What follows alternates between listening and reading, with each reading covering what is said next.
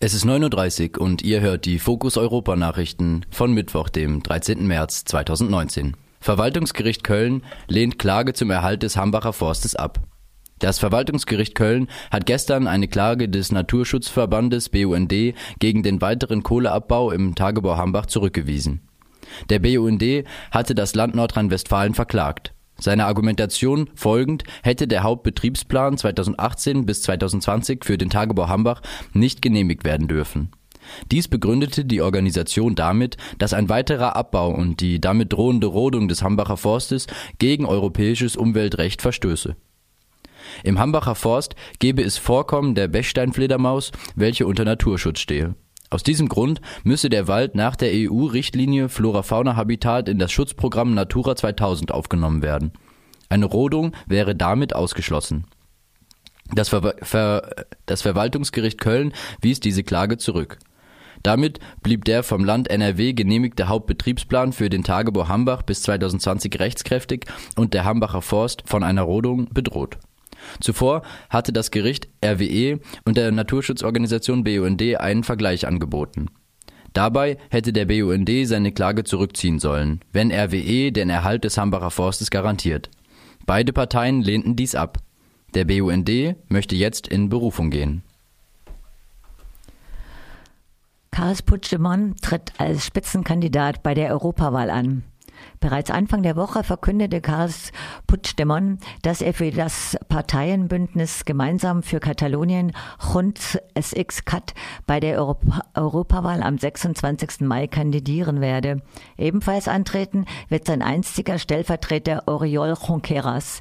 Mit diesem Schritt soll eine Internationalisierung des Konflikts um die Unabhängigkeit Kataloniens erreicht werden. Dies verkündete Puigdemont auf Twitter.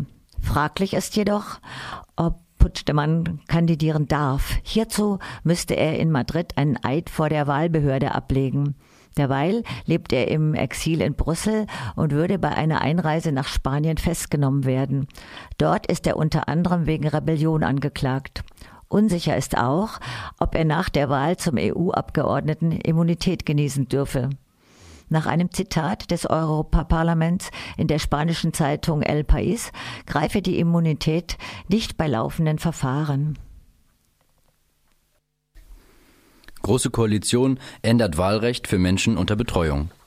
SPD und CDU haben sich darauf geeinigt, die bestehenden Wahlrechtsausschlüsse zu vermindern. Paragraph 13 des Bundeswahlgesetzes schließt derzeit Menschen von Wahlen aus, die ihre Angelegenheiten nicht selbst regeln können und deshalb in allen Bereichen eine Betreuerin oder einen Betreuer zur Seite haben.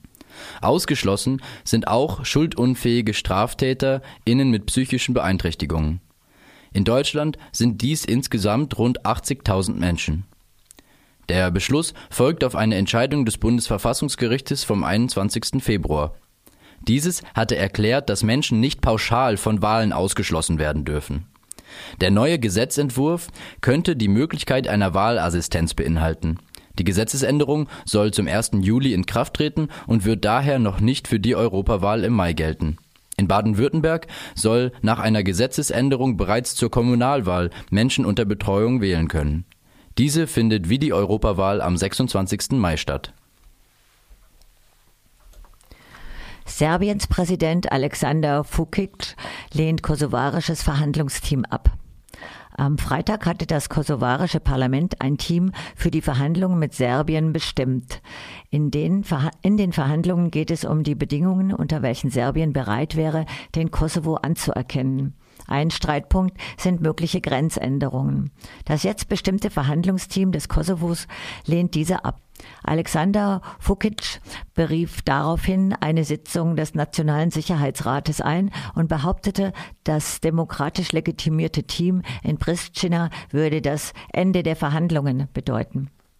Vukic möchte einen Gebietsaustausch erreichen. Dabei soll der Nordkosovo, in welchem eine serbische Mehrheit lebt, gegen das in Serbien gelegene Preševo-Tal getauscht werden. Kritiker merken an, dass mit einem Gebietsaustausch die Vorstellung von ethnischen Reinheit bedient werde. Dies könnte den bisher erreichten Minderheiten- und Menschenrechtsschutz in der Region gefährden, wie der österreichische Staatsrechtler Josef Marko zu bedenken gibt. Vergangenen Sommer teilten etwa 50 zivilgesellschaftliche Organisationen aus Serbien und dem Kosovo mit, dass sie einen Gebietstausch ablehnen.